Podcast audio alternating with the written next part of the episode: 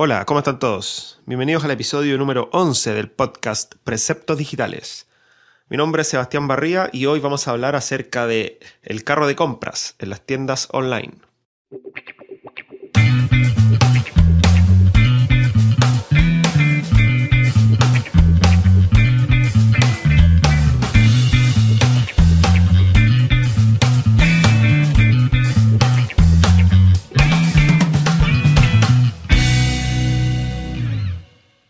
Bueno, antes de partir, eh, tengo algunos comentarios que hacer.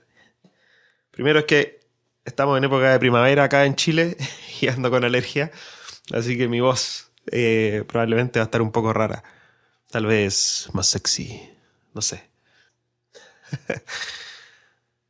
bueno, y otro tema que les quería comentar es que el otro día estaba en un grupo de Facebook de diseño de puros diseñadores y uno de los participantes, se llama Agustina Menábar, eh, planteó el tema de, crear un grupo de desarrolladores, porque este era un grupo de diseño, por ejemplo, y había gente que estaba interesada en el tema del desarrollo. Y a mí me hizo clic, porque en el fondo me pasó a mí hace un tiempo, por ejemplo, yo estaba desarrollando una aplicación de Facebook eh, y quería hacer algunas consultas a ver si alguien sabía un tema que yo no manejaba. O también me pasó con PayPal estaba desarrollando, implementando un sistema con PayPal, un sistema de suscripciones, y la verdad es que no hay muy buena documentación al respecto. Y estaba consultando, no sé si vieron el tweet por ahí, de quién manejaba el tema para poder hacer consultas y ayudarme a solucionar el problema. Eh, y bueno, al final me di cuenta, estuve buscando y me di cuenta que no hay muchos grupos de desarrolladores web que hablen en español. Eh, y aprovechando el alcance que pueda tener este podcast, crea un grupo y, empezamos a invitar gente. La idea es que, es que se sumen. Si, si, quieren todos y podemos generar una comunidad al respecto, em, que no tiene nada que ver en la práctica con preceptos digitales, pero igual los invito a que se sumen eh, y tengan donde hacer consultas. Por ejemplo, no sé, problemas con cosas más técnicas, con CSS o ese tipo de consultas que me envían a mí, eh, se pueden ir solucionando acá. Se pueden ir dando ejemplos o contando experiencias o publicando cosas entretenidas, qué sé yo. Ahí cada uno se, se les ingenia. El grupo se llama Desarrolladores Web, entre paréntesis Front-End, Back-End, eh, en español. Así que, pero no se preocupen que yo voy a publicar los links en las redes sociales, así que los invito a que se unan y formemos una gran comunidad. Em, bueno, y el otro tema es que he recibido bastantes eh, comentarios, buenos comentarios por suerte, acerca del podcast. Em, así que les agradezco a todos. Eh, también las preguntas que me han hecho al correo, no, la verdad es que no he respondido todavía a las preguntas porque estoy juntando algunas para poder hacer un episodio donde pueda responder preguntas. Lo que sí me he fijado es que hay muchas personas que me mandan preguntas técnicas. Por ejemplo, ¿qué, no sé, por ejemplo, qué programa tengo que usar para tal cosa? O, cómo puedo solucionar tal problema, como cosas muy específicas. La verdad es que para el formato de un podcast es como re difícil eh, poder responder ese tipo de preguntas. Lo ideal es, son preguntas más teóricas. Más, por ejemplo, cómo se podría solucionar el tema de, no sé, por ejemplo, yo estoy hablando ahora de las tiendas online. Claro, ¿cómo podría resolver el tema si me enfrento a una tienda online? Tal vez cómo lo puedo tratar con un cliente. Eh, más, que nada, ese es el foco de este podcast. Más que resolver preguntas técnicas como, por ejemplo, ¿qué librería tengo que usar para solucionar tal cosa? Porque, claro, yo, por ejemplo, no uso librerías, no me gustan. Eh, o sea, trato de evitarlas, trato de crear mis propias librerías. Obviamente hay, hay hay soluciones o cosas que, inevitablemente uno usa librerías, pero, pero ese es el tema. Yo no manejo muchas librerías, manejo más conceptos. Porque, por lo mismo. O sea, yo las librerías que tomo las, ocupo para. como para ver cómo funcionan y en base a eso eh, generar ideas nuevas para poder solucionar las cosas a mi manera. Tal vez eso no es lo, lo ortodoxo, lo normal, pero, pero a mí me gusta hacerlo así. Por lo tanto, bueno, ese es el tema tal vez yo no tengo tanto conocimiento en, los distintos tipos de librería o los distintos tipos de lenguajes de programación, eh, porque a mí mi foco no es el tema técnico, el tema es cómo pensar detrás de lo técnico. Ese, es el foco de este podcast. Em, aún así, yo creo que ahora pronto voy a hacer un episodio con algunas preguntas que me han hecho y ver cómo, cómo enfocarla en ese sentido, eh, por ese punto de vista más, más teórico. Em, bueno, entrando ya en el tema del carro de compra en las tiendas online. Em, lo primero que hay que ver es el, el proceso del carro de compras. Porque claro, ya hablamos acerca de los productos que tenemos disponibles, acerca de los despachos también, eh, y cómo se asocia el producto al despacho. Eh, y claro, ahora tenemos que, quiero, quiero en este episodio, que probablemente va a ser el, final por ahora de, esta, serie de tiendas online, eh, cómo solucionar el tema como global. Entonces, eh, el global finalmente para una tienda online, más allá de toda la parte administrativa, de, que yo tenga que tener un, administrador de productos y tenga que tener solucionado el tema de los despachos, y, y algo que no he mencionado es que tenga que tener un administrador de ventas, o sea, que me muestre por el administrador de contenido las ventas que se han realizado. Porque obviamente la persona que venda en la tienda, sea yo o sea un cliente, que haga el despacho, tiene que tener los datos de, de cuáles fueron los productos que se compraron y todo. Tiene que haber un resumen. No se puede una tienda online no puede basarse solamente en un correo electrónico, porque si el correo por alguna razón llega al spam o no llega, o, cualquier problema que haya, eh, se nos viene abajo toda la funcionalidad de la tienda. O sea, los clientes van a empezar a reclamar y no es la idea. Siempre tiene que haber un respaldo en bases de datos y que el cliente o el... Claro, por ejemplo, si le quiero hacer un seguimiento a algo, entonces que, que finalmente la persona que va a vender en la tienda tiene que tener un, un historial de lo que ha pasado y, y, de lo que se ha vendido y con qué fecha. Em, por lo mismo, eh, voy a hacer un, alto en el tema del carro compra. Eh, al momento de, guardar en la base de datos lo que se compró, nunca se deben guardar los ID del producto que se compró. Porque el cliente a la temporada siguiente renueva los productos y desapareció ese ID. O sea, lo que hay que hacer es guardar los datos en duro. Por ejemplo, guardar el nombre del producto y guardarlo como un dato en duro. O sea, el nombre se llama producto no sé, qué. El código del producto y guardar el código del producto en duro. No asociarlos a un ID. Por, por, ese, por ese mismo motivo. Después van a cambiar los productos y ya no va a funcionar. Bueno, el tema del carro de compras. Em, el proceso es el siguiente.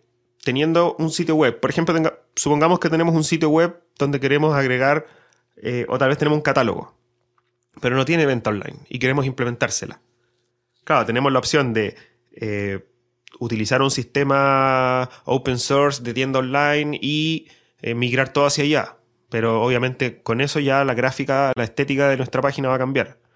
Lo otro sería montar eh, sobre un subdominio una tienda online específicamente y tratar de que se parezcan. Pero, pero bueno, si es que no es esa la posibilidad, y es el foco de este podcast ahora, em, la idea es montar sobre lo que ya existe un sistema de tienda online, y por eso el foco de este podcast. De este podcast. la idea es eh, implementar sobre lo que ya existe, o sea, ver cuál es la lógica que habría que utilizar para implementar sobre algo que ya existe una tienda online. Em, bueno, lo primero es tener este catálogo. Si es que no existe, uno crea un catálogo de productos donde yo vea el listado de productos y vea el detalle del producto. Si también puede existir un buscador de productos que finalmente me va a llevar al listado de productos, pero con los productos que ya elegí. Así que no, es mucha la implementación que hay que hacer por ese lado. Pero ahora viene lo complejo, entre comillas. Viene, hay que implementar el carro de compras que finalmente es el que, el que hace funcionar esta tienda. Eh, el carro de compras se implementa a través de JavaScript. Ya hablamos en un episodio anterior de JavaScript y, generamos un, precepto final que era no hacer sitios que dependan 100% de JavaScript. Bueno, para el, carro, para el caso de un carro de compra no hay otra opción. Porque finalmente es la, única manera de mantener un carro de compra. Bueno, hay otras maneras que a través de sesiones eh, o cookies o algo así, pero, pero es complejo. O sea, no, no, sé si valdrá la pena implementar algo más complejo. Em, el carro de compra se, monta a través de JavaScript y obviamente a través de cookies también. O sea, el, JavaScript por sí solo no almacena variables y entonces las variables que almacenarlas en cookies. Em, no muy complejo. Lo más complejo es el proceso de estar, eh, en el fondo hay que crear una función donde yo, por ejemplo, ya yo estoy viendo el detalle de un producto y hay un botón que dice agregar al carro. Al apretar el botón agregar al carro yo le tengo que mandar ciertas variables a mi JavaScript y él lo que tiene que hacer es escribir una cookie con eso. Yo, por ejemplo, ¿cómo lo hago? Em, como ya dijimos antes, el, producto tiene un ID, ¿cierto? Y obviamente yo al momento de comprar elijo una cantidad. Ahí lo que hago yo es le envío el, el ID del producto y la cantidad que quiero comprar a esta función de JavaScript y esta función lo que hace es almacenarlo en una cookie, separado por un guion. Por ejemplo, yo estoy comprando el producto 120, ese es el código, el ID de la base de datos, no el código del cliente.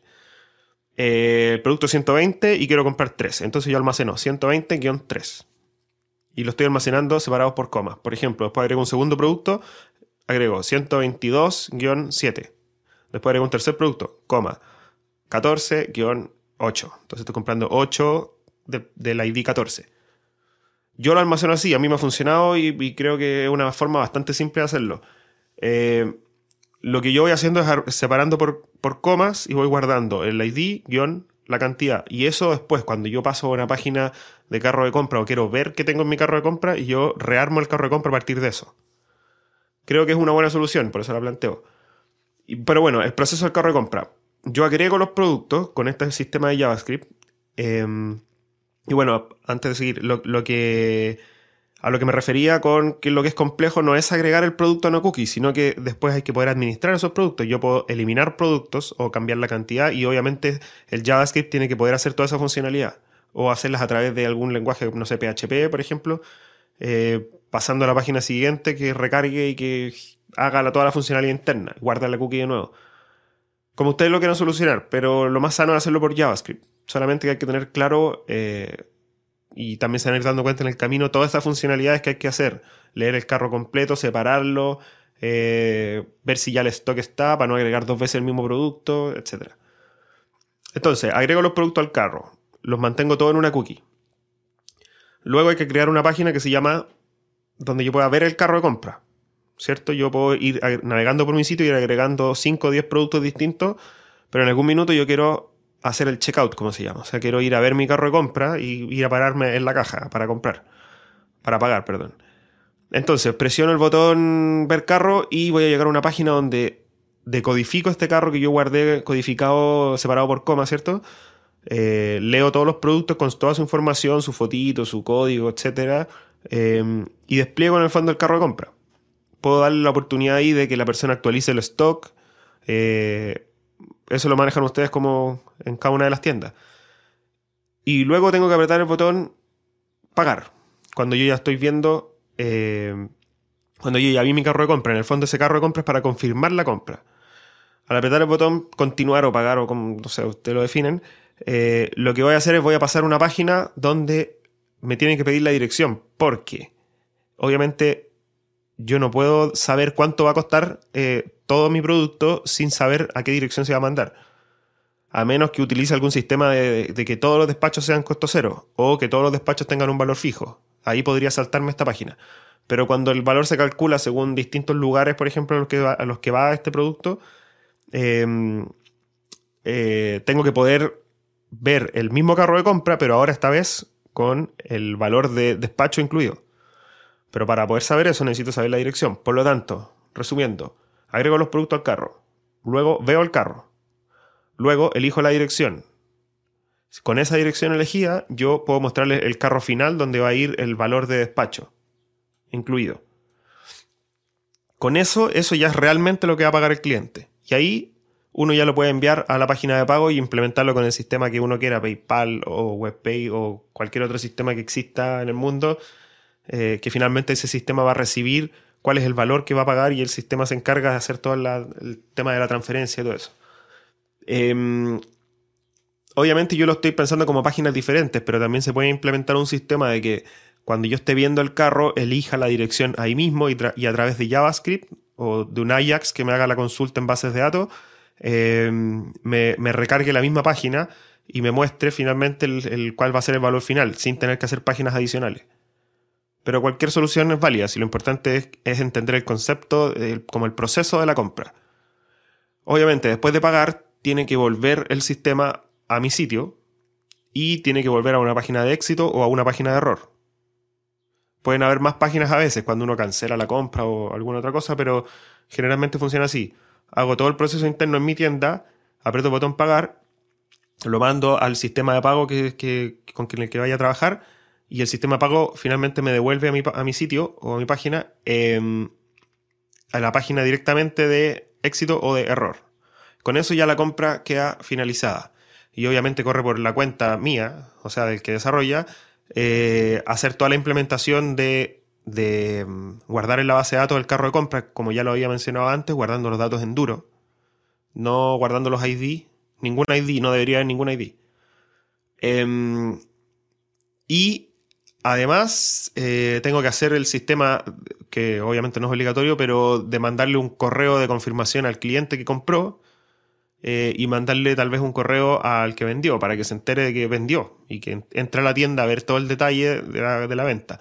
Finalmente, la persona que va a, que está haciendo la venta, lo que tiene que hacer es, una vez que recibe el correo de que alguien compró, se mete a la tienda, o tal vez se lo puedo mandar por mail también, como quieran, pero se mete al, administrador de la tienda, ve la venta en específico que se hizo eh, y va a tener todo el detalle ahí. Entonces esta persona lo que tiene que hacer es ir a su bodega, obtener todos los productos, guardarlo en una caja, eh, generar una boleta real, porque finalmente una tienda eh, es una, una tienda online, es una tienda real, solamente que está montada sobre una plataforma online.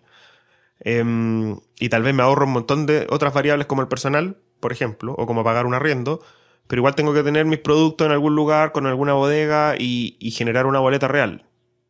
Esa es la idea. Eh, y esa boleta real yo la genero con los datos de la compra que se hicieron. Ahí obtengo, por ejemplo, los cuatro últimos dígitos de la tarjeta con que se compró y algunas otras cosas. Eh, entonces, en el fondo, esta persona lo hace igual como si fuese una persona, como una venta física, real. Guarda todos los productos en una bolsa, en una caja, como sea, genera una boleta, guarda todo en, este paquete y lo despacha. Y ahí verá con qué sistema lo despacha, pero eh, hace, hace, el proceso así. Em, pero ahora hay que tener un, algo en mente. Al momento de pagar, yo puedo generar un carro de compra, ¿cierto? Yo ya generamos un carro de compra con JavaScript y la último, el último paso es apretar el botón pagar. Ya. En ese paso, antes de apretar el botón pagar o cuando ya lo presiono y me tiene que llevar una página que genere todo este formulario para enviárselo al, al, sistema de pago. El sistema de pago probablemente te va a pedir un formulario. Te va a decir, mándame por método post, por ejemplo, este, estos seis datos. Ok, entonces yo al momento de apretar el botón pagar, me voy a ir a un, por ejemplo, un PHP que, que sea, eh, que haga todo, que revise en el fondo esta compra, genere este formulario y, y él haga un submit automático. Entonces, en el fondo es una página como de transición solamente, donde hago, hago, armo el formulario con la compra y lo envío. Esa página de transición debería revisar que cada uno de los productos que yo estoy comprando existan. Porque, ¿qué pasa si yo tengo, yo agrego los productos, por ejemplo, yo genero un sistema de que, de que la cookie dure 30 días. Y por lo tanto, yo puedo agregar hoy, hoy todos los productos que quiero al carro de compra. Y en siete días más entro y me decido, digo, ya, los voy a comprar. Y los compro y completo todo el proceso y aprieto pagar. Pero si es que yo no estoy revisando que, el stock todavía exista o esté disponible, a último minuto, que es la página de esta, esta página de transición, em, yo no... ¿Qué pasa si es que se me acabaron los productos? Y ahí está el, gran problema. Que al, al, pagar el producto, ese producto ya está vendido. Es como que yo vaya a una tienda y yo le diga, ok, te quiero pagar eh, esas zapatillas. Y vaya y se las pague el tipo, y cuando una vez que ya se las pague el tipo me diga, no, es que sabes que las vendimos hace media hora.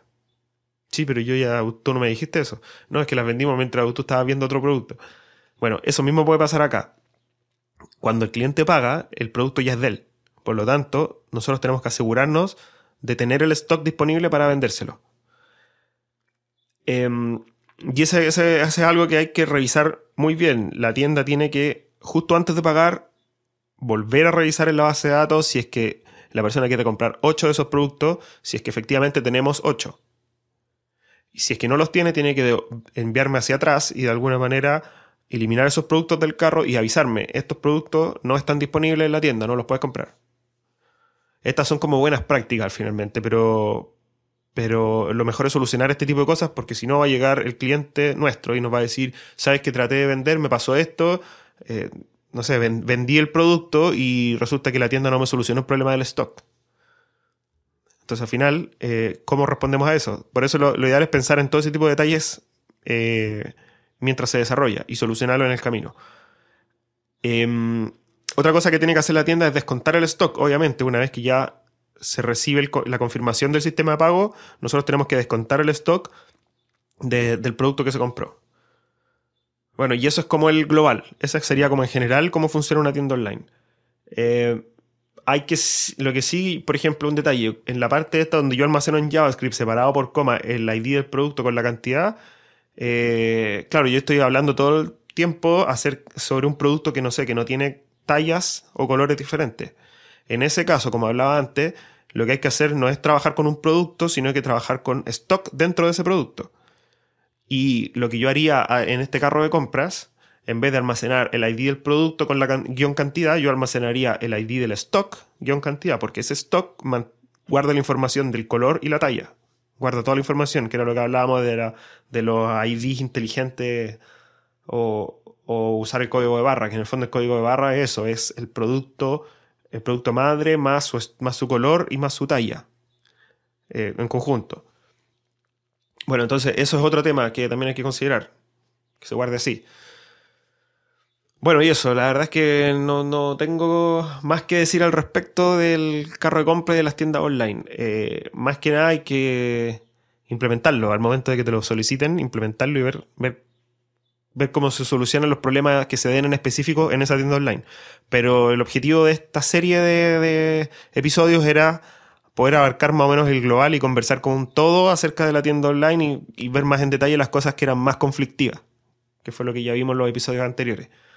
Em, y también obviamente dar algunas ideas en base a las soluciones que yo he desarrollado.